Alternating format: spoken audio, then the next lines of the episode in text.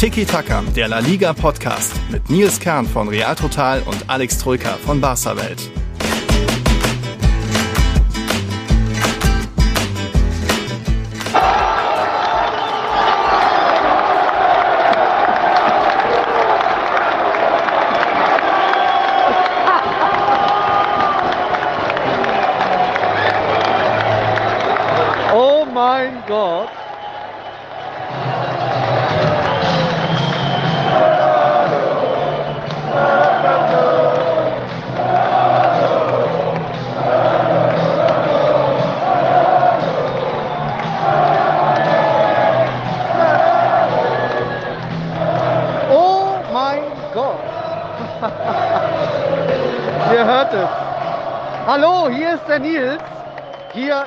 Madrid.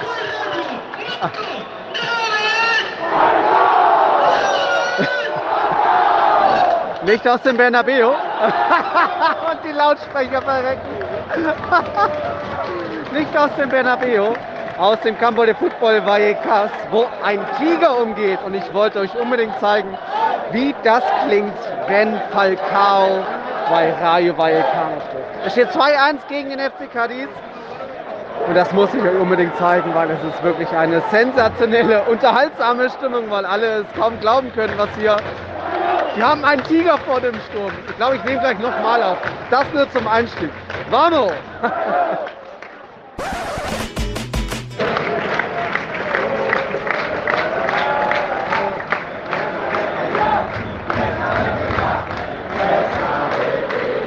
Ja, ihr hört nicht einen weiteren Torschrei. Falcao hat diesmal nicht getroffen. Pressa vete ja heißt das so viel wie Pressa verpiss dich. Da geht es um den Präsidenten von Rayo Vallecano, Martin Pressa. Was es genau damit auf sich hat, warum der Club hier und da durchaus chaotisch ist, das will ich euch in dieser neuen Folge zeigen. Das darf mir jetzt, darf mich Alex jetzt fragen. Also zurück ins Studio. Bis gleich.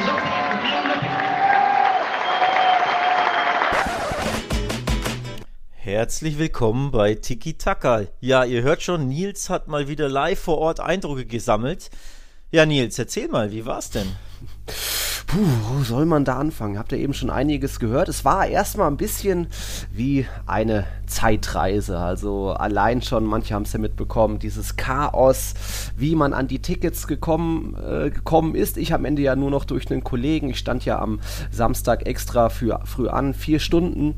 Ja, bin dann aber ohne Ticket gegangen. Also es gibt aktuell keinen Online-Shop, es gibt auch aktuell keine Dauerkarten bei Rayo Vallecano. Das ist schon mal ziemlich äh, steinzeitmäßig und auch im Stadion eben Thema Zeitreise. Da ist schon auch einiges sehr alt. Das ist ja fast ein bisschen zu erwarten. Das macht es ja auch fast ein bisschen sympathisch, aber man merkt allein auch bei der, bei der Stadionbeleuchtung, die Flutlichter, da sind an vielen, wo die Eckfahnen sind, da ist es schon ziemlich dunkel. Man merkt noch richtig so die Schatten der Spieler, die gab ja früher bei den Computerspielen, hat man es auch immer so diese vier Schatten der Spieler gesehen. Das war noch da. Äh, die Durchsage ist einmal irgendwie abgerissen, abgekackt vor, von irgendeinem Wechsel oder so. Also, oh, es hat schon viel Charme, aber es war dann echt auch irgendwie ein bisschen eine Zeitreise so in frühere Zeiten. War jetzt auch alles gar nicht so mega geil. Aber im Endeffekt natürlich haben sich die vier Stunden Anstehen dann doch irgendwie gelohnt, weil, ja, Falcao hat getroffen. 3-1-Sieg, das ist schon, man merkt schon, das ist Rayo Vallecano, wird da noch mal ein bisschen anders gelebt vielleicht als das, was man jetzt bisher so im Bernabeu oder vielleicht auch im Camp Nou kennt, wo alles ein bisschen gemächlicher läuft, nicht ganz so extrem leidenschaftlich. Tja, liebe Zuhörer, ihr hört, Nils on Tour mal wieder in Madrid unterwegs. Äh, lebt sein Reporter-Lotterleben oder in dem Fall sein, ja, in dem Fall sein Fan-Lotterleben, warst ja nicht akkreditiert, warst ja als Fan da. Mhm, ja. Tiki-Taka on Tour, Tiki-Taka im Stadion. Gibt es da Hashtags eigentlich dazu? Wenn nicht? Ja, klar. Ja, klar, ne? Ähm, Tiki-Taka im Stadion und Tiki-Taka on Tour. Den Aufkleber hast du jetzt aber nicht angebracht. Doch, doch, der ist noch, habe ich noch auf Instagram mit dem ähm, Foto. Ach, angebracht nicht, nur ja, das angebracht Foto. nicht, ne? Nee, oh mein ja, ja, hast du wieder gegeizt hier. Ja. Andererseits werden die Dinge immer abgerissen. Ich glaube, ich habe äh, zehn genau. davon in Nürnberg an, an prägnanten Stellen angebracht und immer wenn ich an, äh, da vorbeilaufe, sind die nicht mehr da. Also Die von daher. Sticker-Mafia ist auch Ja, ja, ja. glaube ich, sehr aktiv. Ja, das stimmt. Aber, aber es war auf jeden Fall empfehlenswert. Also, liebe Leute, wenn ihr mal irgendwie vorhabt, Madrid und dann irgendwie noch eine Groundhopper-Tour, ich glaube, das Campo de Football Vallecas, so alt es ist, und es gehen ja auch nur 15.000 rein. Und gestern waren es dann immerhin so um die 9.000, war auch ausverkauft. Das lohnt sich schon. Und man kriegt eben auch noch ein bisschen was mit, was so rund um den Verein passiert. Ihr habt es gehört, Presa vete ja, heißt so viel wie Presa verpiss dich. Und auch vor dem Spiel gab es eben so eine Versammlung auf der Straße, wo dann Fans mit Plakaten rumgelaufen sind und gegen ihren Präsidenten demonstriert haben. Äh, falls ihr euch da fragt, warum ist das so? Einerseits ist es wirklich wegen des Chaoses im Club, kein Online-Shop, keine Dauerkarteninhaber. Das hat man mit dem Online-Shop auch mal jetzt versucht in der Playoff-Phase. Rayo ist ja aufgestiegen frisch und das ging irgendwie komplett in die Hose. Da haben Leute bestellt, dann irgendwie Zahlungsbedingungen eingegeben quasi gezahlt und auf einmal brach der Verkauf ab. Geld war weg, aber äh, die Tickets nicht da. Also da viel schief gelaufen. Das kriegt man nicht so richtig hin. Da ist man wirklich noch äh, sehr lahm und chaotisch und eben auch noch, äh, ihr wisst es, Rayo Vallecano ist so ein bisschen das spanische St. Pauli, also eher links, antifaschistisch orientiert. Da lebt man auch durchaus ähm, diese politische Haltung im Verein und Presa gehört tendenziell eher dem anderen Lager an, hat ja auch schon mal versucht, einen, äh, einen Spieler mit mehr oder weniger bekennenden ähm, ja, nationalsozialistischen Tendenzen vielleicht zu verpflichten. Da gab es dann großen Streik und Streit eigentlich, das, da kam es nicht zustande. Während Corona wurden, glaube ich, ein oder zwei Vox-Politiker, also der, der spanischen AfD, eingeladen ins Rayo Vallecano danach, äh, ins, ins Stadion von Rayo. Danach haben dann Fans so die, das Stadion gesäubert, gereinigt in ABC-Schutzanzügen. Also da gab es schon die letzten Monate, Jahre ein paar ähm, Schlagzeilen, für die dann eben Presa gesorgt hat, weswegen viele ihn raushaben wollen. Aber gut, irgendwie hält er sich und das ist irgendwie ein ewiges Hin und Her, scheint irgendwie weiterzugehen. Naja. Aber cool, du hast erneut einen weiteren Ground auf deiner Ja. Liste Mein äh, gesammelt. 51. 51. Ne? 50 kann ich mich erinnern, hast du äh, neulich mal gepostet oder erzählt. Äh, Runden gefeiert und jetzt 51. Wahnsinn, schon Ja. geil. Und wie bist du am Ende an, an Karten gekommen? Kollege hat dir eine, Ein weil du Kollege, hast ja, ja. du hast ja die das Anstehen abgebrochen, hast du ja auf Twitter Genau. und Instagram dokumentiert, ne? Stundenlang Vier gestanden. Stunden stand ich Samstag da an, auf einmal machen die zu, die Ticketschalter, Siesta halt. Haben die mittags ihre ein, zwei Stunden Pause, aber das, das war mir dann einerseits zu blöd, andererseits hatte ich auch einen Essenstermin mit ein paar Kollegen, später hat ja auch noch Real gespielt, da musste ich dann weg. Also hatte ich meine Hoffnung schon aufgegeben, aber dieser Kollege, der Sam äh, Leverage, der schreibt für 442, für Marker, ist ein Engländer, der äh, hatte mir selbst schon geschrieben am Tag, oh Nils, du bist am Stadion, kannst du mir vielleicht ein Ticket mitbringen? Ich so, ja klar, wenn ich dran komme, äh, mache ich das. Aber der hat es dann am Sonntag noch versucht, da gab es dann noch 200 freie Tickets und er musste dann nur so 90 Minuten anstehen und das hat dann noch geklappt. Aber ja, es gab Leute am Samstag, die haben wirklich sechs bis sieben Stunden gewartet da draußen und das ist eigentlich unzumutbar. Also wir sind jetzt jung und das geht schon irgendwie, ist halt blöd, aber so für ältere Leute, für Frauen vielleicht auch, du hast ja jetzt auch keine groß Toiletten, du kannst natürlich in ein Restaurant rübergehen, aber irgendwie, das ist ziemliche abgefuckte Scheiße, dass es Ja, da so ein absolut. Chaos ist. Ähm, Geht eigentlich nicht heutzutage. Was soll ich sagen? Ich wollte, ähm, ka kann man beliebig viele Karten kaufen oder gab es da eine Beschränkung? Ich meine, die Beschränkung war bei sechs. Ich habe dann Sam nicht mehr gefragt. Er hat mir und noch einen Kumpel eins besorgt. Also er hatte drei, aber es müssten sechs gewesen sein. Und ja, einerseits die Nachfrage ist ja auch so enorm ähm, aufgrund der Preise. Beim letzten Heimspiel, ich glaube, das war das 3-0 gegen Getafe, ging es bei 10 Euro los. Jetzt ging es bei 12 Euro los. Die hatten wir dann auch. Das war einfach oben im Eck. Ähm, also immer noch Top-Plätze. Das ist wirklich, wirklich altmodisch, ne? Du musst anstehen ewig lang. Du kannst viele Tickets kaufen, was ja, glaube ich, Ja. heutzutage auch nicht mehr, nicht mehr so. Also gut, normal bei normaler Auslastung, Auslastung schon, aber in Corona-Zeitalter kannst du ja, glaube ich, nicht einfach sechs Tickets kaufen, oder? Bin mir nicht sicher, eigentlich, wie eigentlich das, wie das nicht, bei nee. Nürnberg oder Hamburg und Co. ist, keine Ahnung. Ähm, Aber auch das ungewöhnlich und dann 12 Euro Tickets. Völlig ungewöhnlich irgendwie, schon ne? süß, ja. Ja, schon süß für, ja, nochmal für, für La Liga Fußball und Genau.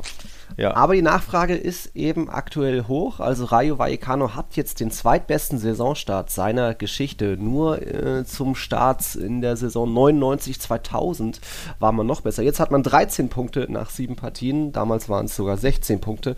Und Rayo ist jetzt sogar nach dieser englischen Woche die einzige Mannschaft, die alle drei Partien gewonnen hat. Und es gibt da natürlich einen Namen, Und das hat man im Stadion gespürt davor. Alle rufen, oh, Falcao. Man hat ganz viele gelbe Trikots gesehen. Und das waren nicht nur Cadiz-Fans, das waren ganz viele Kolumbien-Fans.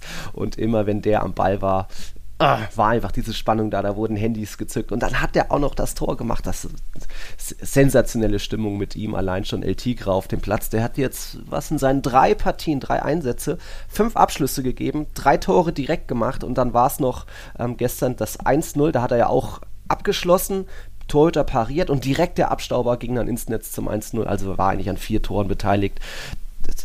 Wahnsinnsstimmung natürlich, alle rasten aus. Ihr habt es ja eben gehört noch in der Aufnahme. Und ja, es ist einfach cool, wenn da so ein Weltklasse-Spieler bei so einem kleinen Verein ist und dann auch sofort hilft. Also Rayo Vallecano ist Fünfter, das ist ja sensationell.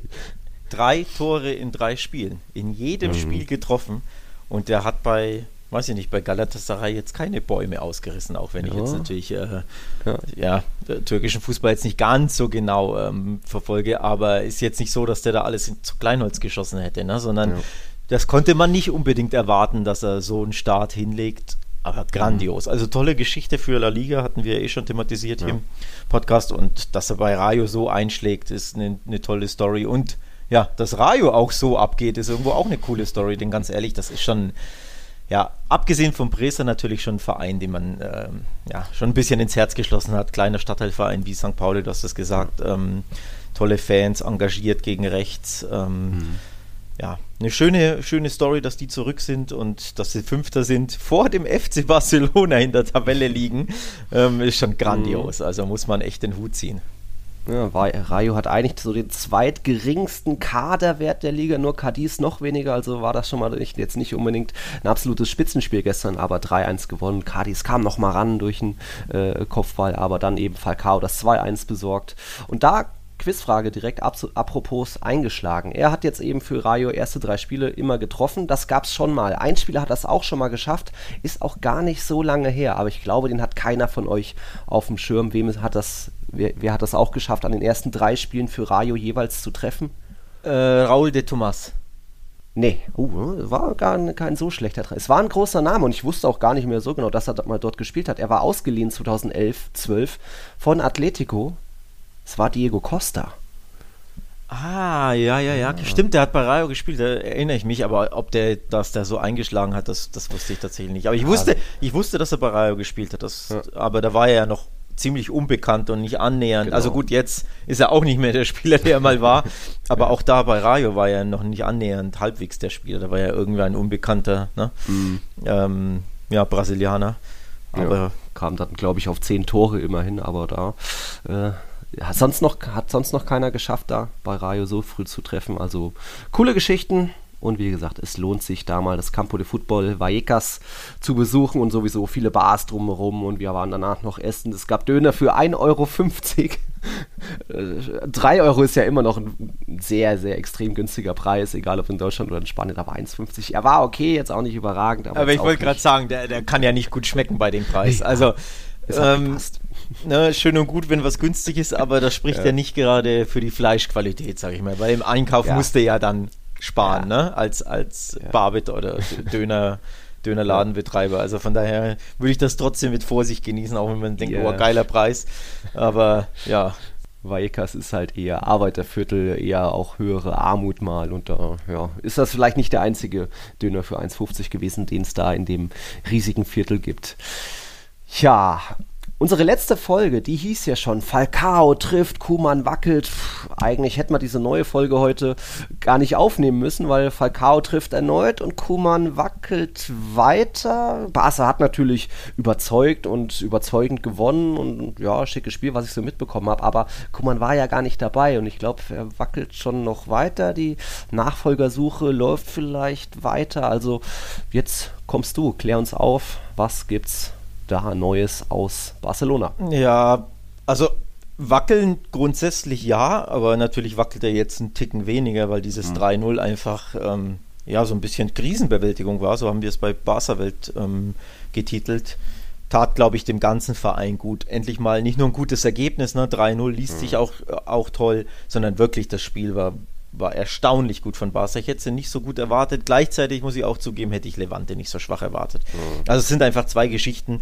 Das eine ohne das andere geht natürlich selten klar. Also du, mhm. du bist natürlich gut und dann ist dein Gegner schwächer, aber vielleicht ist der Gegner auch per se einfach schwach und dadurch macht es dir oder fällt es dir leichter. Also ich glaube, beides stimmt. In dem Fall Barca hat gut, fluide gespielt, Ballbesitz, ähm, mutig gespielt. Also sie, du hast auch gemerkt, dieses 1-0 von Memphis per Elfmeter rausgeholt tut der Mannschaft gut, frühes Tor, gibt Selbstbewusstsein, plötzlich Automatismen funktionieren, aber gleichzeitig war Levante unterirdisch schwach, also wirklich von Minute 1 nicht auf dem Platz.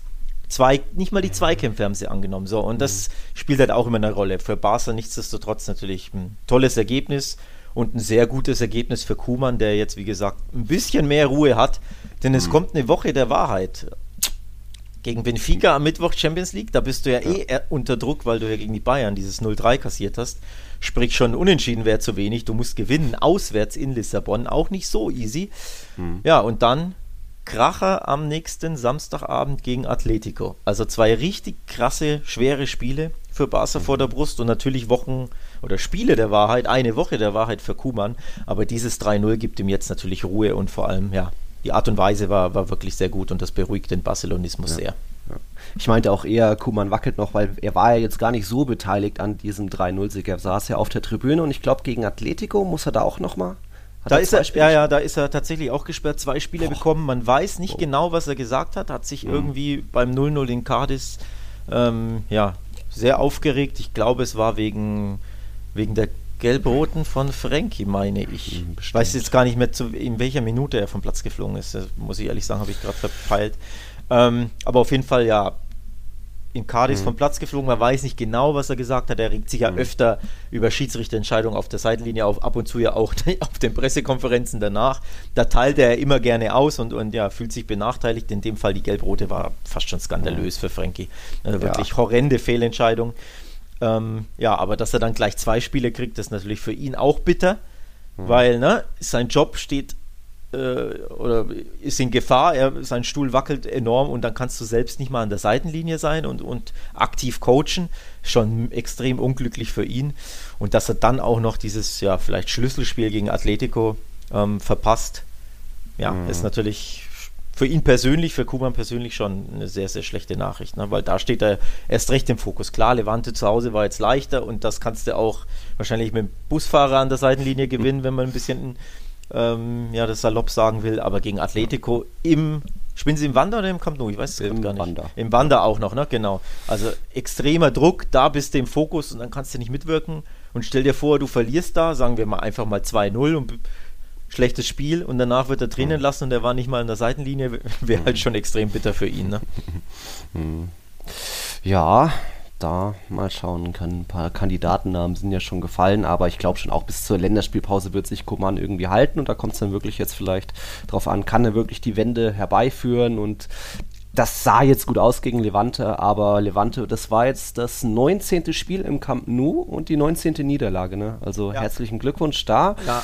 Levante unterirdisch. Ich glaube, Real Sociedad hatten, waren es die? Irgendeine Mannschaft hatte neulich auch so ein Katastrophen, äh, eine Katastrophenbilanz oder was? Retafe im Camp Nou, die fast nie treffen und immer nur verlieren. Ne, Eibar war es, glaube ich, letztes Jahr und dann haben sie einen Punkt geholt. Die waren es auch. Also im Camp Nou Mannschaften, warum auch immer, haben sie die Hosen nach wie vor voll. Selbst wenn mhm. Barca äh, ja angeschlagen ist und klar in der Krise steckt, aber was Levante da gezeigt hat, war, war bodenlos schwach, muss man echt sagen. Für mich auch ja. unerklärlich, wie eine Mannschaft so körperlos agieren kann. Und ja, ich weiß auch gar nicht, welche, ob die, was sie für einen Plan hatten, um ehrlich zu sein, weil so ein richtiges Pressing war es nicht. Hinten reingestellt haben sie sich auch nicht. Also defensiv stimmte nichts. Mhm. Aber sie sind auch nicht angelaufen, dass du sagst, ja, die machen halt Druck. Da hat das war Larifari, fand ich. Also jeder hat irgendwie ein bisschen was gemacht. Der eine presst, der andere, ja, hohe, hohe Abwehrlinie schon sodass es darauf hindeutet, dass sie mutig sein wollen, aber waren sie auch nicht. Also es, es hat wirklich nichts gestimmt bei Levante. Und bei Barca hat, muss man aber auch loben, man soll ja nicht nur kritisieren den Gegner, mhm. sondern auch die eigene Mannschaft mal loben, wenn sie endlich mal wieder gut spielt. Ähm, das hat schon sehr, sehr gut ausgesehen. Also die Movements waren klasse. Dest hat ein gutes Spiel. Gavi, der 17-Jährige im Mittelfeld, ein grandioses Spiel. Memphis wieder gezeigt, dass er ja, ein Königstransfer für Barca sein kann. Mhm. Bisschen darf er noch am Abschluss fallen. Cardis mhm. hatte ja zwei Dinge ja kläglich fast schon vergeben. Da hätte Barca auch gewinnen können, wenn man ehrlich ist, oder fast schon mhm. gewinnen müssen, auch wenn die Leistung nicht so gut war. Ja. Aber die zwei Chancen, zumindest die in der 91. Ne, die kannst, darfst du auch mal machen. So. Und dann ja. gewinnst du 1-0 und dann redet halt keiner über, über das ja. recht ähm, ja, schlappe Spiel, sondern Pflicht getan und Ruhe ist. Ne? Also, Chancenauswertung kann besser sein, aber der Auftritt macht absolut Mut. Ja, und vielleicht ist auch gar nicht alles so schwarz, wie es immer gemalt wird. Wenn man jetzt mal vergleicht, Barca hat jetzt seine sechs Spieltage. Letzte Saison mit Messi noch, oder mehr oder weniger hat er auch die ersten Spieltage verpasst, waren es eben nach diesen sechs Partien acht Punkte und 10 zu 6 Tore. Jetzt 12 Punkte und 11 zu 5 Tore. Also eigentlich steht man ja besser da als vor einem Jahr, hat Messi nicht mehr und trotzdem äh, ist große Krise. Ja, die Mannschaft hat viele Probleme und äh, Griezmann, Messi verloren und so weiter, aber vielleicht dann alles auch doch nicht so tragisch. Gestern hätten ja auch noch, wer war es, äh, Piquet, Gavi, Ricky Puig hatten ja noch dicke Chancen, also es hätte ja auch noch deutlicher, noch mehr Befreiungsschlag werden können. Aber gut, es sollte dann eben noch, alle haben dann noch gewartet auf diese 91. Minute, auf das Traum-Comeback. Und da muss man natürlich sagen, da freut man sich schon. Ich glaube auch bei Levante hat man sich gesagt, der arme Junge, das hat er sich verdient, oder? ja, es war natürlich dann im Nachhinein die Story des Spiels. Schöner kann, kann ein Comeback ja nicht sein. Zehn Monate war Ansu Fati verletzt. Ich glaube, drei Meniskus-OPs und Eingriffe hat er in der Zeit. Barca soll sogar einen verschwiegen haben, also manche schreiben mhm. sogar, es könnten vier gewesen sein oder wie viel es auch immer am Ende waren. Eine grandiose, im, im, negativen Sinne Leidenszeit, also wirklich eine schlimme Leidenszeit für den mhm. jungen Kerl, 18 Jahre alt und dann neun Monate Ausfall. Ne? Ähm, war eh schon auf dem Weg zum Superstar in Spaniens Nationalelf mhm. und ja auch bei Barca die Entdeckung der Saison in der Hinrunde, zumindest bis zu seiner Verletzung, weil der Messi nicht stattgefunden hat. Ne? Du hast es ja, ja, angesprochen. Der Start war katastrophal, Messi hatte keinen Bock, hat geschmollt und Ansu mhm. Fati war der beste Spieler in diesen sieben oder was ersten Spielen letzte Saison, dann eben die bittere Verletzung, bis jetzt ausgefallen. Endlich das Comeback. Und dass er dann in der 91. auch noch trifft, grandios. Und witzig übrigens, ich habe es auch getweetet, er war die, die Nummer 10 spielt eine Rolle. Er war 10 Monate verletzt, hat jetzt von Messi die Nummer 10 übernommen ja. und 10 Minuten nach Einwechslung hat er getroffen. Uh. 91. kam er rein, 91. getroffen. Ja. Also das ist auch witzig, ne? wie, wie die Zahlen da eine Rolle spielen, ja. weil natürlich im Fokus steht natürlich Messis Nummer 10, die er jetzt auf dem Rücken trägt. Ne? Das, mhm. Er hat selber auch in einem, in einem Interview mit Barca TV gesagt, ja, das ist natürlich ein zusätzlicher Druck, Gleichzeitig ist er auch enorm stolz, dass er diese magische Nummer mhm. grundsätzlich ertragen kann. Ist ja in Spanien nochmal, also die 10 ist ja überall magisch, aber in Spanien ein Ticken mehr. Und wenn du dann bei Barca die 10 hast als Nachfolger von Messi und davor beispielsweise Ronaldinho, ne, grandiose Ikonen des Barcelonismo und dann bist du als 18-Jähriger mit der 10 gesegnet quasi. Klar, Druck, aber auch Ehre und dann triffst du beim Comeback. Es war mhm. wirklich eine Gänsehautnummer und ich habe die anderen Tore jetzt nicht so bejubelt. Ich habe ja natürlich wieder gearbeitet und Spielbericht, mhm. du kennst das ja, ne? du bist ja da, mhm. kannst ja da nicht aus dem Sattel gehen und so, du hast ja, bist ja busy mit Work. Aber dieses 3 zu 0 hat mich wirklich, also ich habe geklatscht bei mir beim, vor dem Laptop. Das war wirklich eine wunderschöne Story. Ja. Ähm, ja, wie ihn dann die, die Mannschaft auch hochleben hat lassen, ne? haben ja. ihn ja so hochgehoben.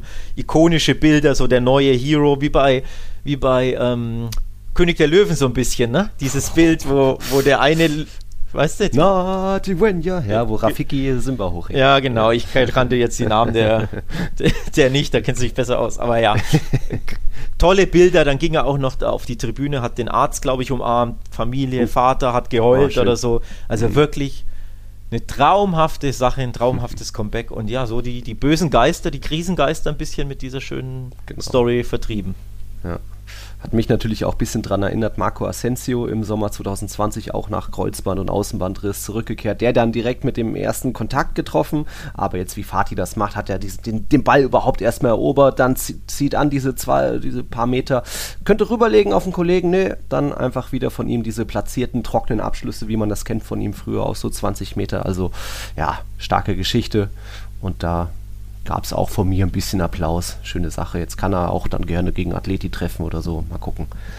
Ja, er hat auch übrigens, ähm, wurde gefragt, ob er davon geträumt hat, bei seinem Comeback zu treffen äh, oder ob er sich vorstellen könnte, weil ne, äh, traumhafter kannst du es ja nicht malen. Und er hat ja auch gesagt, ja, man träumt schon insgesamt schon davon, während man verletzt ist, aber wirklich vorstellen kann man sich nicht. Also, dass es jetzt geklappt hat, äh, grandios mhm. auch für ihn. ähm, ja, wirklich eine schöne Story und ich glaube, das tut dem Barcelonismo auch gut, dass es da positive Nachrichten gibt, dass es endlich wieder so einen Star am Horizont gibt. Ne? Er hat mhm. die Nummer 10, sodass du sagen kannst, Aufbruch in die neue Ära.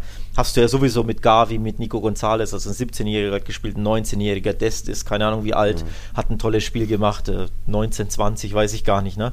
Also mhm. viele Youngster, aber er ist ja der auserkorene Star der nächsten 10, 15 Jahre, wenn alles glatt läuft. Ne? Mhm. Und dass der dann eben ja so eine tolle Story schreibt, ähm, tut, glaube ich, auch wirklich dem Verein gut. Und natürlich der Fanseele auch, die ist ja auch ein ja. bisschen in Mitleidenschaft gezogen. Positive Vibes. Barca hat gewonnen, die Konkurrenz gepatzt. Da werden wir gleich drüber berichten äh, oder drüber reden. Es gab auch noch einen großen Rekord in La Liga, also viel zu berichten. Schauen wir gleich an nach einem Break. Das vermeintlich kriselnde Barca mit 12 Punkten auf Platz 6 könnte aber theoretisch Atletico überholen. Die haben ja ein Spiel mehr, stehen mit 14 Punkten auf Platz 4 und mussten jetzt die erste Saison-Niederlage hinnehmen. Und das beim Tabellenletzten, bis dato Tabellenletzten, der nicht einen einzigen Punkt hatte, erst ein Türchen geschossen hat. Der geht zwar früh in Führung, aber trotzdem, man hat ja danach genügend Zeit noch zu reagieren. Aber irgendwie ist bei Atletico auch der Wurm drin. Also 86 Minuten ist man dann noch noch angerannt. Mehr oder weniger 13 zu 7 war das Abschlussverhältnis aus Atletico-Sicht. Nur aufs Tor ging nur jeweils ein, ein Schuss, ging jeweils aufs Tor. Das ist schon ziemlich bieder und übersichtlich, was Atletico da bei Alaves geboten hat. Oder wie hast du das Spiel gesehen? Ja, am Ende muss, ähm, muss Atletico eigentlich höher verlieren. Alaves hatte zwei, drei Monsterchancen, da den Deckel drauf zu machen. Absolut kläglich vergeben ihre Konter und ihre Umschaltsituation. Mhm. Ähm, Atletico musste natürlich dann aufmachen hinten raus und klar, dann ergeben sich Räume, aber am Ende muss das Alaves mindestens 2-0 gewinnen. Also, dass sie da so leiden mussten, war, war auch, waren sie selbst schuld für mich tatsächlich eine, eine, riesige Überraschung. Atletico hat seit Wochen Probleme, ja. Sie haben viele Spiele in der 90. Äh, gewonnen, beziehungsweise überhaupt einen Punkt gerettet. Villarreal, dieses kuriose äh, Eigentor in der 95. Mhm. Bei Espanyol haben sie in der 99. Minute das 2-1 geschossen. Mhm. Und letzte Woche gegen wen in der 91. Ich habe schon verdrängt. Mhm. Zu viele Spieler. Also, ja, sie lagen immer wieder zurück, kamen immer wieder. Äh, Retafe war es natürlich unter der Woche. Ne? Ja. Da war es ja auch die 91. Ja. Da lagen sie auch zurück und dann in der Schlussphase Doppelpack Suarez so. Also genau. sie haben seit Wochen Probleme, sie liegen immer wieder hinten, was ja auch untypisch ist für Atletico, dass sie in jedem, fast in jedem Spiel ein Tor kassieren. Ne? Mhm. Ähm, auch wenn jetzt zwei 0-0s dabei waren, aber ja. es sind ja trotzdem viel, ja, durchaus viele Gegentore für Atletico, ja. vor allem gegen kleine Teams. Ne? Gegen, nach sieben, ja. gegen Retafe und Alaves äh, darfst du eigentlich nicht keine Tore Nein. kassieren als Atletico. Nein.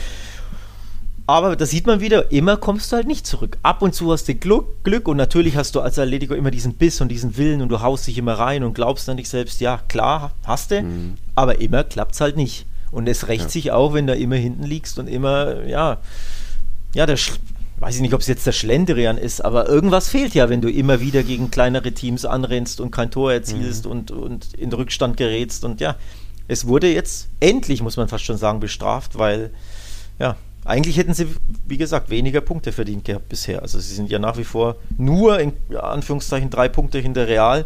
Mhm. Aber es hätten auch fünf oder so weniger sein können. Also. Ja hatten jetzt eben oft das Glück, eben auch gegen Getafe, dank der Suarez-Zone. Und wie war das? Äh, 20 Spiele oder so, 19 Spiele ohne Torerfolg von, von gegen Atletico. Da ist diese Serie zumindest gebrochen. Jetzt haben sie trotzdem wieder die 19. Niederlage quasi in Folge gegen Atleti kassiert, sind da unten drin, aber jetzt gegen Alaves musste es dann vielleicht mal sein, dass Atleti mal richtig ausrutscht. Und ja, eigentlich hat der Simeone fast, stehen da fast alle zur Verfügung, auch wenn da jetzt äh, äh, Joao Felix gefehlt hat. Und da ist eben eine spannende spannende Personalie Antoine Griesmann. Der hat jetzt auf dem Platz bei Atletico gestanden, schon 305 Minuten. Da ist kein einziges Tor gefallen. Äh, ohne ihn waren das 415 Minuten. Da sind eben die anderen neun Tore gefallen. Also schon auch irgendwo bezeichnend, dass es irgendwie doch nicht gleich funktioniert, wie man sich das erhofft hat. Da ist ja doch vielleicht Griesmann auch ein bisschen der äh, der Simeone-Liebling, wohingegen viele Fans dann vielleicht doch gepfiffen haben und das eher kritisch sehen, dass er zurück ist, weil er vielleicht doch einfach älter ist und nun mal Atleti betrogen hat, damals mit den Verhandlungen. Und ja, Griezmann ja, glaube ich, auch noch keinen richtigen Abschluss aufs Tor gebracht, weder für Barca noch für Atletico. Das ist viel zu wenig eigentlich. Und ja, mal gucken, wie das jetzt wird gegen Milan. Die sind auch eigentlich ganz gut drauf. Und dann Samstag Barca, das kann schon auch jetzt noch Richtung Fehlstart gehen, wenn es da jetzt noch zwei Niederlagen gibt. Ja, also die, die Griesmann-Statistik ist, ist wirklich krass. Kein, die Mann, dass die Mannschaft kein Tor schießt, wenn dein ja, Königstransfer, wenn man so möchte, mhm. ähm, auf dem Platz steht. Klingt natürlich so, als wäre er schuld, dass die anderen nichts zustande kriegen. So ist es natürlich nicht, aber es liest sich einfach krass, ne? dass, dass mhm. die Mannschaft just immer dann, wenn er spielt, kein einziges Tor schießt. Also unabhängig von irgendwas, nicht ja. mal ein Tor schießen können. Ähm, so als wäre er, ja, der weiß ich nicht, wie nennt man das, ein Unglücksrabe schlechthin, der da Pech bringt und mhm. tja. Also bisher hat es sich noch nicht gelohnt, die Rückreaktion, aber Early Days natürlich. Ähm, man muss auch dazu ähm, sagen, Cholo hat ihn oft ausgewechselt und zwar oft früh. Jetzt durfte er in Alaves mal wieder durchspielen, aber davor wurde er, glaube ich, dreimal in Folge. Also einmal hat er gar nicht begonnen und dann mhm. wurde er zweimal in Folge in der 55. oder 60. ausgewechselt. Aber ist, also da zeigt schon auch, das zeigt schon auch auf, unabhängig von Statistiken, dass das noch nicht alles funktioniert und dass Cholo offenbar sehr unzufrieden ist, und wenn sonst wechselst du ja deinen Star Stürmer ja. ähm, nicht in der 60. aus. Also das ist ja, ja. als, als Griezmann beispielsweise bei Barca immer früh ausgewechselt wurde, da ging es halt immer richtig ab in der Presse, ne? weil oh. der 120 Millionen Mann, wenn der so früh rausgeht und mhm. keinen Torschuss hat, kein Nichts zustande bekommt, ne? dann, dann wird halt draufgehauen auf ihn.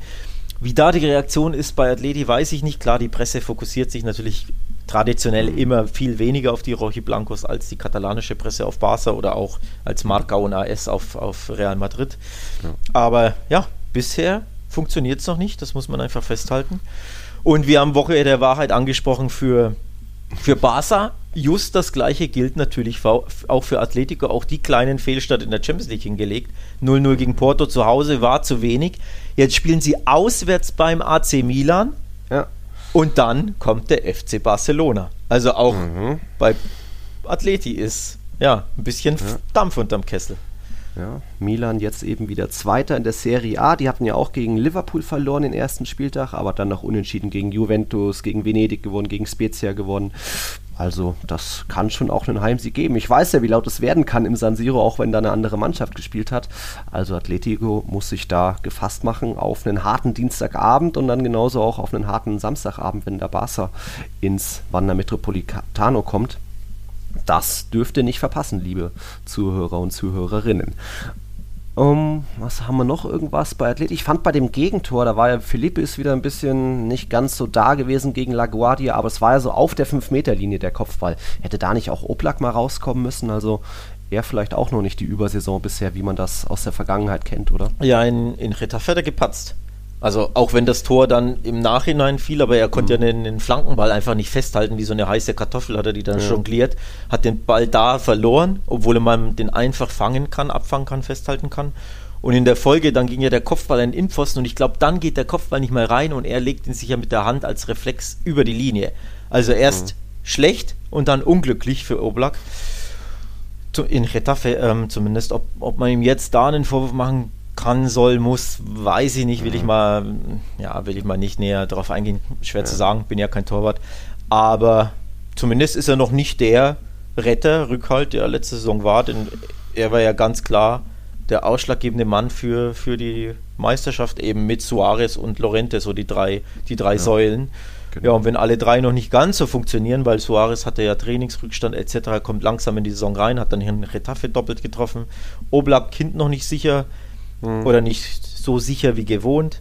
Und Lorente spielt jetzt auch noch nicht die Übersaison wie letztes Jahr. Also da fehlt es auch ein bisschen mhm. bei den drei Leistungsträgern bislang. Ne? Und das macht sich bemerkbar. Ja, absolut. Also diese 0-1-Niederlage war so die Überraschung des Spieltags bei unseren Tipps, bei unserem Kick-Tipp-Spiel. Hatte keiner das irgendwie auf der Rechnung, dass da Atletico nicht gewinnen könnte. Das hatten, glaube ich, alle getippt. Gleiches aber auch bei Real Madrid gegen Villarreal. Da hatten, glaube ich, auch hier alle auf Realsieg getippt. Am Ende ging es 0-0 aus. Heißt einerseits Real Madrid sammelt einen Punkt, ist jetzt weiter seit 25 Spieltagen ungeschlagen. Das, da war man zuletzt so gut in der Meistersaison 16-17, da gab es mal 28 Spieltage hintereinander. Äh, heißt auch, Emery bleibt weiter ohne Sieg bei Real Madrid. Immerhin nach 10 Niederlagen war das jetzt das zweite Unentschieden. Auch herzlichen Glückwunsch, aber auch Villarreal da wieder äh, das fünfte Remis in dieser Saison. Jetzt hatten sie diesen 4-1-Sieg gegen Elche und das war auch alles ganz schick ohne Gerard Moreno. Aber man merkt schon auch, die sind schon auch irgendwie mit einem Punkt zufrieden und können die dann auch halten. Haben ein gutes Spiel gemacht, hätten gewinnen können. Da gab es dann doch hier und da ein paar Chancen auf beiden Seiten. Äh, unentschieden geht in Ordnung, aber 0-0-0 doch ein bisschen dünn vielleicht. Oder? Ja, ist halt das Lieblingsergebnis von Villarreal, das 0-0. Ich glaube, das vierte von denen war das schon. Ja, wenn ich mich nicht täusche. 4-0 zu 0 von Villarreal gab es in der Saison schon. Unentschieden sowieso ihr Lieblingsergebnis. Fünf in La Liga, dann gab es noch eins in der Champions League. Und, Ach, im, genau, genau. und im Supercup haben sie ja streng genommen auch unentschieden gespielt, ja, weil ging ja, ja ins Elfmeterschießen. Also ja. im Dreiweg war es ein Unentschieden. So. Also die Remis-Könige aus Villarreal. In dem Fall haben sie sich ihr Remis aber tatsächlich auch verdient, fand ich. Also es war ein wirklich erstaunlich guter Auftritt von Villarreal. Ähm, hätte ich so nicht erwartet, deswegen habe ich ihn auf einen knappen Realsieg ge, äh, mhm. gesetzt, weil ich dachte, naja, wer da immer nur sich schwer tut und 0-0 spielt und dann ins Bernabeu gehen gegen ein Real, das super drauf ist, das ja. wird wohl eher nichts, aber Villarreal hat mich ähnlich wie Alaves positiv überrascht. Also wirklich ein starkes Spiel von Villarreal, die vor allem mit dem Ball stark waren. Das hat mir persönlich gefallen. Weißt du, ne? Ballbesitz in Barcelona, das ist ein Kulturgut. Und das hat äh, Villarreal, fand ich, wirklich gut gemacht. Ähm, also, dass sie da mutig den Ball gefordert haben. Sie hatten, ich weiß gar nicht, hab, äh, wer hat am Ende mehr Ballbesitz? Villarreal 51 Hatten sie doch, weil zwischenzeitlich ja. habe ich eine Statistik gesehen, da hatten sie irgendwie 60, 40 oder 65, 35 Ballbesitz. Boah. Ich weiß nicht, ob es zur Halbzeit war mhm. oder zu welch, in welcher Spielminute, aber erstaunlich ne, für ein Auswärtsteam ja. in Bernabeu, auch wenn es nur eine Momentaufnahme war. Aber das zeigt allein schon auf, die haben ihr Spiel gemacht und natürlich hinten raus, die letzten, weiß ich nicht, acht Minuten oder so, haben sie dann gezittert und, und gemauert und ne, waren dann froh über ja, ihr 0-0. Aber, ja. aber bis dahin wirklich gut mitgespielt und ja, Real Madrid ist dann auch nicht mehr so viel eingefallen. Also Real hat jetzt auch nicht so schlecht gespielt und gar kein Vorwurf, ne? Die Spiele gibt es halt, du kannst ja nicht jeden immer wegschießen. Nein. Und Villarreal ist ein gutes Team, von daher muss man da auch mit einem Punkt mal genau. zufrieden sein, auch aus Realsicht. Ähm, denn der Gegner war in dem Fall wirklich auch einfach gut an dem Tag. Ja, so ist es. Und wenn dann auch Benzema keinen galaktischen Tag hat, dann ist das eben mal so. Also die letzten, die, die bisherigen beiden Heimspiele im Bernabeu, da gab es jeweils sieben Tore, 5-2 gegen Celta, 6-1 gegen Mallorca und jetzt halt eben nur 0-0. Ja, es passt schon so. Man kann gegen den Europa League-Sieger mal auch nur einen Punkt holen. Ähm, gefallen hat mir bei Real die Innenverteidigung, also Militao, Thema Pressing, wie der vorne noch Bälle irgendwie antizipiert und dann auch den Steckpass spielt, das ist gut. Alaba als so neuer, ruhiger Abwehrchef, der da alles zusammenhält, dann auch die Ruhe im Strafraum bewahrt hat, hat in der Schlussphase noch gut einen Schuss geblockt und eben auch, wie wichtig er ist mit seinen langen, öffnenden Bällen nach vorne in, in den Lauf von Vinicius und Co. Da ist er auch, bringt er auch schon noch, noch mal ein neues Element mit, also das funktioniert bisher. Nacho und Valverde als Außenverteidiger haben jetzt nicht so den ganz großen Tag gehabt. Da ist Villarreal schon immer mal durchgebrochen. Aber wenn man dann noch einen Weltklasse-Torhüter hat, dann kann das auch mal passieren. Also da hat Thibaut Courtois wieder seine zwei, drei richtig guten Paraden gehabt. Wurde bei uns auch, glaube ich, zum Spieler des Spiels gewählt, knapp vor Alaba. Also dann ist es eben mal so, wenn die Offensive diesmal keine volle Durchschlagskraft hat, vielleicht auch zu wenig rotiert von, von Ancelotti, dann kann ja immer noch die Verteidigung den Punkt halten. Also alles in Ordnung. Ich kann damit so leben. Schön. Schön, ja. schön. Schön. Und jetzt äh, geht's gegen Sheriff. Ja, ich also wollte gerade sagen, ich, normalerweise hätte ich jetzt gesagt, naja, vor Champions League ähm, Spielen gibst du nicht 110 Prozent, ne, sondern du, du mhm. hast ja den Gedanken schon ans nächste Spiel ähm, unter der Woche und dann bist du auch mit dem Unentschieden mal zu Hause zufrieden. Mhm. Aber das nächste Spiel ist eigentlich ein safer Heimsieg gegen Sheriff. Ja. Also von daher hätte man vielleicht doch ein bisschen mehr Gas geben können gegen Villarreal und dann sich eher schon gegen Sheriff oder tue ich da Sheriff Unrecht? Ja, eigentlich schon. Äh, gegen Sheriff würde ich jetzt nichts unter 4-0 akzeptieren. Wenn es am Ende nur ein 3-0 wird mit Pech, äh, okay, will ich mal nicht so sein. Es wird natürlich, muss natürlich auch durchrotiert werden, dass dann wirklich mal nicht nur ein Luka Jovic, auch ein äh, Jesus Vallejo seinen Startelf-Einsatz bekommt. Dass auch mal Eden Hazard, den gibt es ja auch noch mal wieder von Beginn an, auflaufen darf, ist ja noch nicht so oft geschehen. Und Sheriff, ja, ist vielleicht vom Niveau her. Die haben natürlich Schachtja Donetsk geärgert und sich in, der, in den Playoffs gegen äh, Dynamo Zagreb und so weiter durchgesetzt. Alles gut, aber trotzdem muss man die eher vielleicht als Zweit-, wenn nicht sogar Drittligisten da ranken. Also, ai, ai, ai, ai, und ich glaube, ich glaube, da unterschätzt du Sheriff sehr. die Fallhöhe ist groß von Real. Ja, da hast du ich, Zweit- oder Drittligisten, ey, weiß ich jetzt, weiß ich jetzt nicht. Ich meine, äh, schauen wir beide Fußball aus der Region eher nicht, da können wir ja nicht einschätzen. Ich würde vorsichtig sein. Ich frag mal die, die Hörer, die können uns ja auf Twitter oder Instagram dann antworten.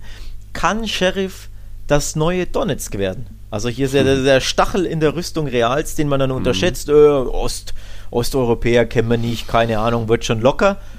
Aber die haben haufenweise Brasilianer und Portugiesen im Team, die richtig zocken können.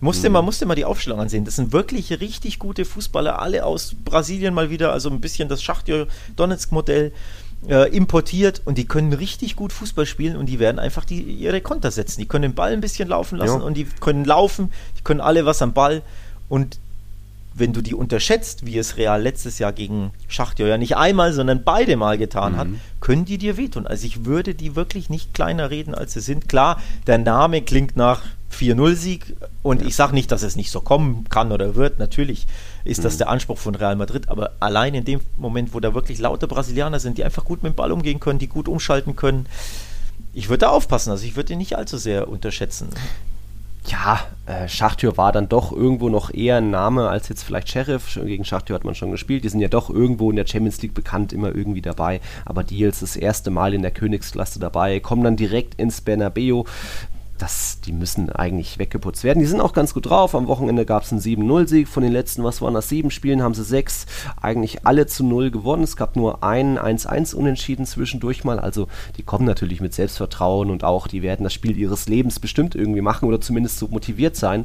Aber ich akzeptiere, wie gesagt, nichts unter einem 3-0. Das muss was Deutliches werden. Eine Ansage vom Rekordsieger der UEFA Champions League, auch wenn eben rotiert werden muss. Dann Jovic, Vallejo, dann läuft vielleicht auch alles nicht gleich wunderbar und Antonio Blanco kriegt auch seinen ersten Startelf-Einsatz unter Ancelotti. Aber ähm, das muss irgendwie was Deutliches werden. Und dann kann man in Tiraspol, kann man dann irgendwie vielleicht ein bisschen wackeln und dann äh, mit Not und Mühe vielleicht noch 2-1 gewinnen, aber im Bernabeu akzeptiere ich nichts anderes. Na Tja. Im Hintergrund Dann, bei dir wird gehämmert, höre ich gerade. Ich weiß nicht, ob es die Hörer ja, auch Das hören. ist der Jovic, der trainiert seine Schüsse. Ach so. pam, pam, pam, pam. äh, ja. Übrigens noch äh, Thema Sheriff, jetzt neuer Sheriff in der Stadt. Da gibt es ein paar äh, interessante, teilweise auch dubiose Informationen, wie es überhaupt zu dem Namen kam und dass ja, Sheriff eigentlich gar nicht wirklich in Moldau spielt, sondern in einem de facto Regime. Da haben wir auf Real Total einen großen Artikel, stellen den Gegner vor. Das könnt ihr euch gerne durchlesen mit ein paar wissenswerten Infos zu dem dem Champions League Neuling. Okay, dann haben wir jetzt auch die beiden großen Madrid-Clubs. Jetzt fehlen noch ein paar andere Clubs wie Sevilla. Es gab ein kleines Partidaso auf Mallorca. Also machen wir noch mal einen kurzen Break und dann schauen wir auch noch mal auf die Champions League. Bis gleich. So, wir haben jetzt geredet über den ersten, über den vierten, über den fünften, über den sechsten der Tabelle, aber noch nicht über den zweiten und dritten der Tabelle. Fangen wir doch mal an mit dem dritten. Das ist der FC Sevilla. Der hat auch eben ein Spiel weniger, genauso wie Barca, weil der Spieltag nach der Länderspielpause wurde ja, ist ja noch immer verschoben von den beiden. 14 Punkte, Platz 3, das ist ziemlich gut, das ist sogar historisch gut. Man, Sevilla ist nur einmal noch besser in eine Saison gestartet. Das war 2009, 10 die Saison. Damals gab es 15 Punkte nach sechs Spielen und allein jetzt schon hat man doppelt so viele Punkte wie vergangene Saison. Also Lopetegui und Co. da weiter auf sehr gutem Kurs. Man ist zudem natürlich die beste Defensive, hat erst zwei Gegentore. Auch das gab es zuletzt 1970, also lange her, dass Sevilla so gut hinten gestanden hat. Und dann wurde jetzt auch noch ein überzeugender Sieg gegen ähm, Espanyol eingefahren. Enesiri früh, Rafa Mir später eingewechselt noch, das 2-0 gemacht. Da läuft schon alles ganz gut zusammen. Vor allem die Defensive wieder weil stark. Letztes Jahr hatten sie die drittbeste ähm, mhm. Atletico die beste, gefolgt von Real Madrid. Dann kam schon Sevilla und jetzt die beste La Liga. Also es zeigt schon auf, die sind weiterhin einfach unglaublich schwer zu knacken, außer sie geben ihre Elfmeter wie, wie äh, weiß ich nicht, wie, wie Bonbons da äh, weg, ja? Verschenken ja. welche, wie an Salzburg drei Stück und ja auch dann am Spieltag danach in der, ja. in der Liga ja einen vergeben, ne? Also einen äh, Elfmeter an den Gegner. Ja. geschenkt. Aber ansonsten sind sie einfach nicht zu knacken oder sehr, sehr schwer zu knacken. Da wird auch auf Barca, die ja in der Offensive eh ein bisschen zahnlos sind, dann irgendwann einiges zukommen. Ähm, mhm. Termin steht noch nicht, aber ja, bin ich jetzt auch nicht so scharf drauf, im Sanchez Pizjuan als FC Barcelona antreten zu müssen, denn diese Sevilla sollte man wirklich ernst nehmen. Die sind, mhm. ja, knüpfen da an, wo sie letzte Saison ähm, losgelegt haben oder ja, nach wie vor Top-Team in Spanien. Die muss man ernst nehmen, auch im Titelkampf, fürchte ich. Ja, weil sie dann eben vielleicht auch den Stürmer haben, den Atletico jetzt gerne hätte. Also Rafa Mir jetzt wieder eingewechselt, wieder mal getroffen. Der braucht halt dann doch irgendwie nicht viele Chancen. Ähm, ist vielleicht so ein bisschen das neue Element, was im Mittelsturm vielleicht gefehlt hat bei Sevilla, nachdem man Luc de Jong abgegeben hat. Der war dann doch eher zahnlos die letzten Monate oder das letzte Jahr sogar. Hat ja, glaube ich, sein letztes Tor war im März und jetzt hat er mal wieder getroffen im Camp Nou. Egal. Premierentor für Barca, haben wir vorhin gar nicht erwähnt. Mhm. Ähm, ich habe in der, in der glaube in der Deadline Day Folge war es oder in der Folge danach erzählt, ja. dass ich mit einem Kumpel gewettet habe. Luke de Jong schießt nicht mehr als 10 Tore. Also er sagt over 9,5 und ich bin bei under 9,5 und es geht mhm. um ein Abendessen. So. Also, er hat mir schon geschrieben, Luke de Jong, erster Treffer mit so einem Haken. Ja. Weiß nicht, ob ich, ob ich jetzt schon in die Bretouille komme. Ah. Wenn es mehr Verteidiger wie Skodran Mustafi gibt, die so viel Platz lassen, ja, dann kann das klappen. Habe ich auch getweetet, ne? Gegen Skodran Mustafi, dann trifft auch Luke de Jong. Also das war ja, ja. Kurzer, kurzer Exkurs, ja. Zu Luke de Jong. Exkurs. Also FC Sevilla auf guten Kurs. Jetzt geht es nach Wolfsburg. Das muss schon irgendwie reichen. Und wir gucken uns auch noch den Tabellenzweiten an. Das ist eben Real Sociedad. Gut, die haben ein Spiel mehr, zwei Punkte mehr als der FC Sevilla, aber haben jetzt auch ihren besten Saisonstart seit 2003. Auch damals gab es 16 Punkte nach sieben Partien. Damals wurde man sogar Vizemeister. Aber ja, die letzten Jahre ist ja Real Sociedad immer eigentlich ziemlich gut in die Saison gestartet ähm, und ist dann so ein bisschen in der Rückrunde vielleicht im Winter eingebrochen. Trotzdem hat man auch jetzt aktuell wieder einig, eigen, eigen, einige Ausfälle. Iaramendi natürlich wie immer äh, David Silva fehlt natürlich weiter. Ja, aber trotzdem reicht es dann, wenn Mikel Oyarzabal das eine Tor pro Spiel macht und Elche dann auch nicht viel mehr anbietet. So gab es jetzt diesen 1-0-Sieg und da Tabellenplatz 2, also viel höher als erwartet eigentlich. Ja, wobei weiß ich nicht, ob ich das jetzt überbewerten wollen würde. Klar liest sich die Tabelle super ich fand das Auftragprogramm ziemlich machbar, wenn man ehrlich ist. Klar, sie haben mhm. gegen, äh, bei, im Camp Nou bei Barca beginnen müssen. Mhm da äh, natürlich fast schon ja, eines der schwerstmöglichen Spiele. Plus, sie haben gegen Sevilla zu Hause 0-0 gespielt, aber ansonsten hast du gegen Osasuna, Rayo, Levante, Cadiz, Granada und Elche gespielt. Das sind ja mhm. wirklich die Mannschaften von Platz ne? 20 mhm. bis, keine Ahnung, 16, 14. Ähm, also das Programm ist nicht so, so super schwer. Die beiden Top-Teams nicht schlagen können, da die Punkte gelassen und die anderen Spiele ja pflichtmäßig gewonnen natürlich. Also die vier Siege, nee, die fünf, mhm. sorry, die fünf Siege waren schon auch irgendwo ein bisschen fünf Pflichtsiege, muss man schon auch sagen. Also das wird sich noch, glaube ich, noch ein bisschen ja, ausgleichen, ja. wenn da, wenn da eher, wenn sie so gegen Betis und Valencia, die gut drauf ja. sind, spielen und Villarreal, ne, ja. diese Spiele kommen, glaube ich, dann, dann sollte es, dann schauen wir weiter, sagen wir es mal so dann schauen wir weiter, ja. Ein großes Comeback hatten wir in dieser Folge schon. Es gab noch ein Comeback, dazu auch noch einen Rekord in diesem Spiel. Marcelino Garcia, das erste Mal seit seiner Entlassung in Valencia, ist er zurück im Mestalla mit Athletik dort aufgeschlagen. Ähm, plötzlich auch noch Bilbao geführt. Starker Kopfball von Inigo Martinez, aber dann eben in der Schlussphase noch irgendwie Valencia zurückgekommen. Spätes Tor mal wieder gemacht, 95. Minute 1-1 gespielt und so lief dann Marcelinos Comeback, glaube ich, war in Ordnung, die Punkteteilung, auch wenn das noch eine dramatische Schlussphase war. Maxi Gomez noch gelb-rot gesehen. Also da auch kleines Partidaso vielleicht. Aber unentschieden war irgendwie vorherzusehen. Es sind in der, wie sagt man, in der ewigen La Liga-Tabelle sind es die beiden Mannschaften mit den meisten Unentschieden. Und schon die letzten beiden Duelle äh, sind unentschieden ausgegangen zwischen Valencia und Athletik. Entsprechend haben da auch viele 1-1 getippt. Du auch, ich auch, äh, Spieltagssieger Max auch. Also da gab es jede Menge 1-1-Tipps. Aber die, die Story des Spieltags, oder die, dieses, dieses Duells war, was meinst du? Die die Story des Spieltags, dieses Duells? Ja, dieses Duells halt. Äh, ach so, ja, natürlich hier. Williams. Ja, du, du, zählst, du zählst ja die Minuten schon seit Wochen. ja? Die Spiele, ja, 199, 200, 201. Jetzt 202 Spieltage in Folge bestritten.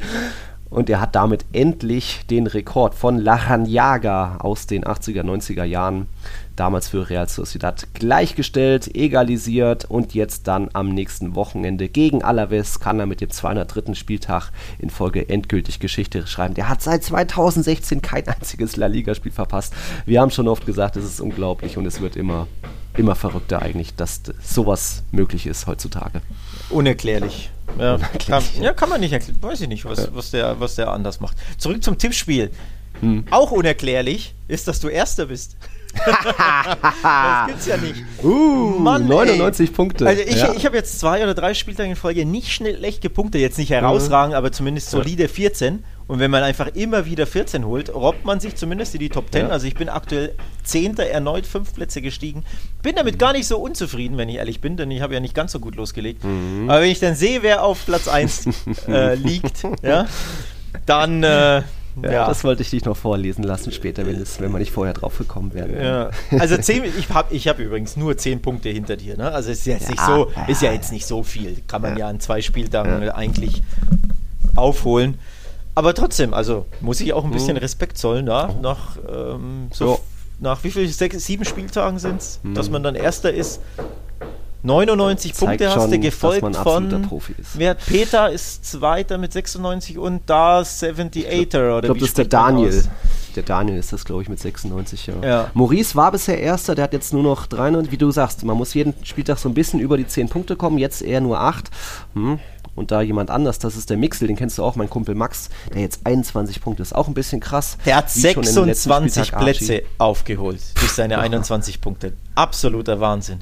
Bisschen Richtig pervers. stark. Aber man sieht auch, wie eng das alles ist. Also ich habe ja. hab 89 Punkte und es geht ja runter auf Platz 10 und hier Platz 19 hat hm. 86 Punkte. Also eine Tendenz richtig und ja. also es ist, es ist brutal eng. Ähm, also und heute Abend ist ja noch ein Spiel, Celta gegen Granada. Ich glaube, das war das einzige Spiel, Spiel, an diesem Spieltag auch, was wir beide unterschiedlich haben. Sonst hat man immer die gleichen Tendenzen, von wegen Atletico siegt und so weiter.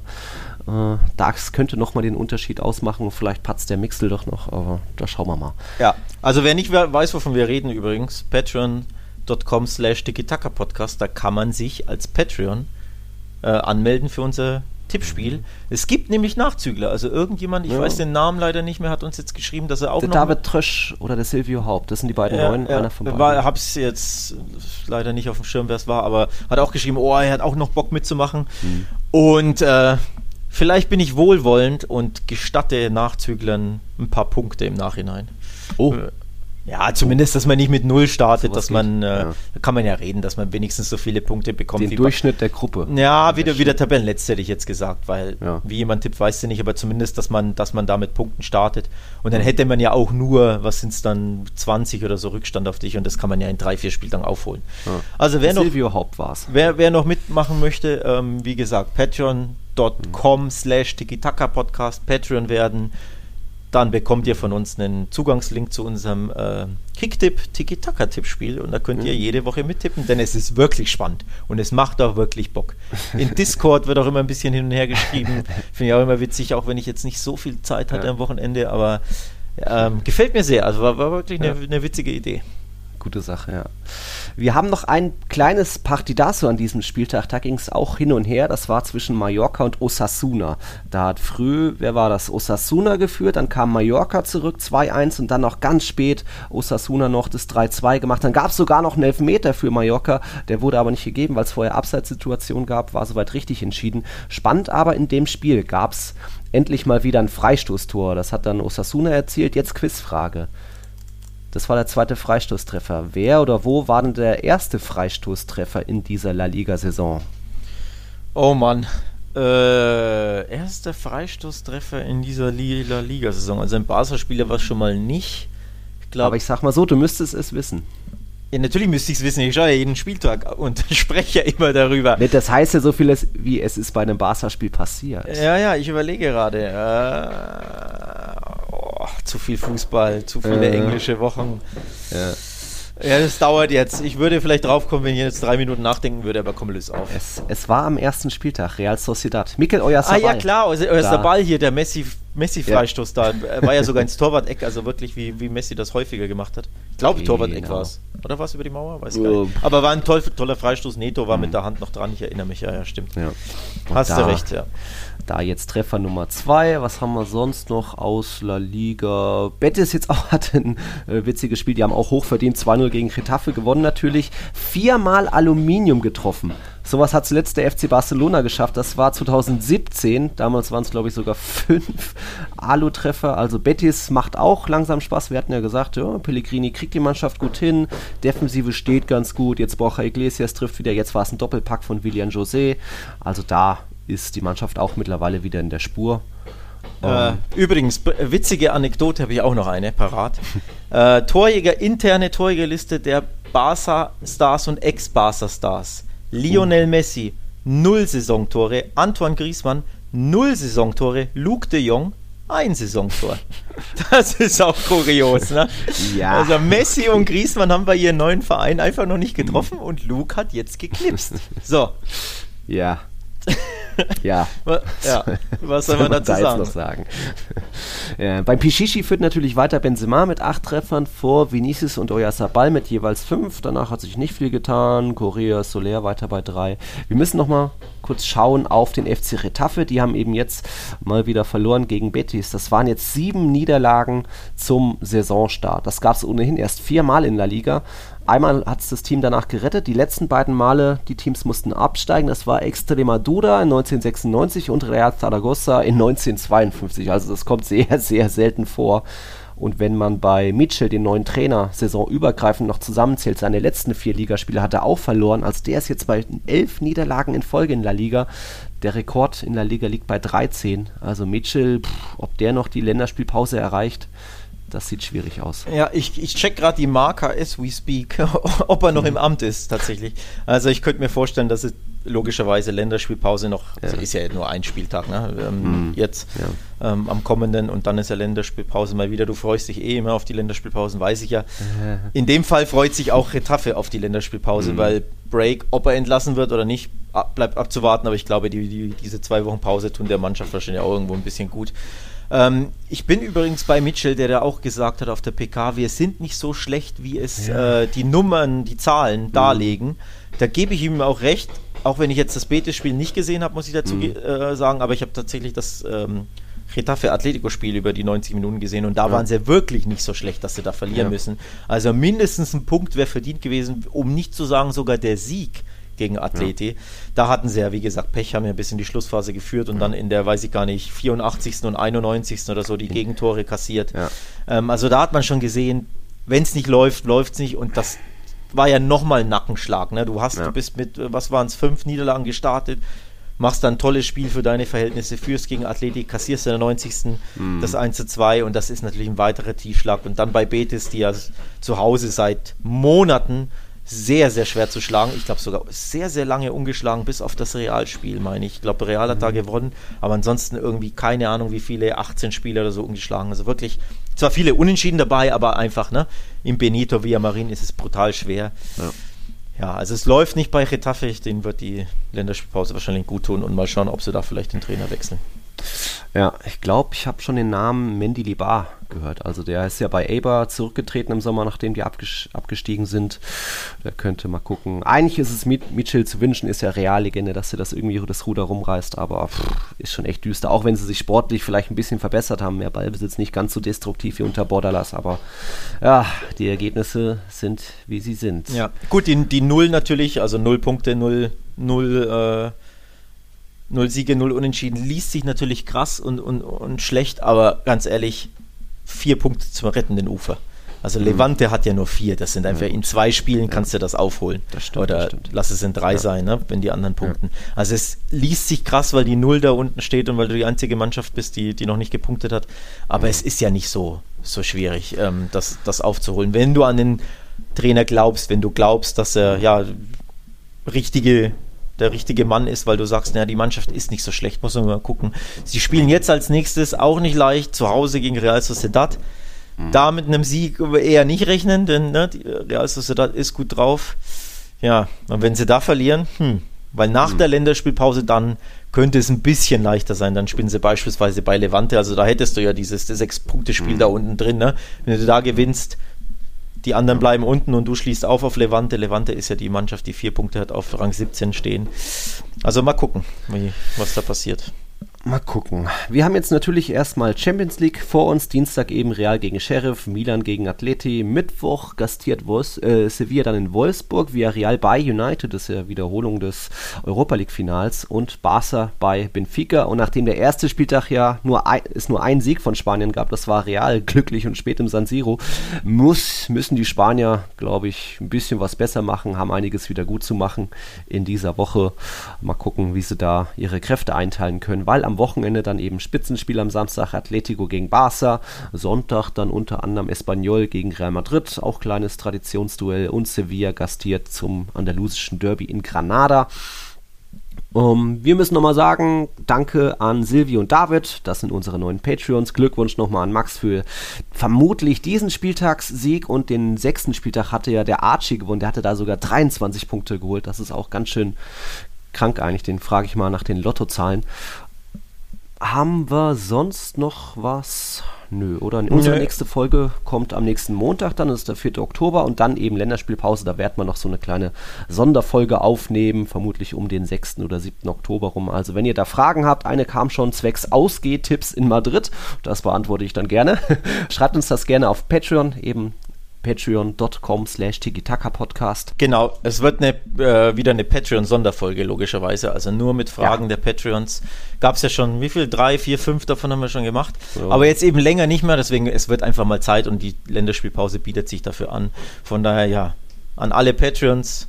Ja. Stellt uns gerne Fragen, wer noch nicht Patreon ist. Ja, ihr wisst, was ihr zu tun habt. Dann könnt ihr, wie gesagt, fragen, was immer ihr wollt. Also egal, ob Ausgetipps, ob sportliche Fragen oder Fragen zu, weiß ich nicht, Lieblingsmüsli-Zutat von Nils, keine Ahnung. Also fragt, was immer ihr wollt.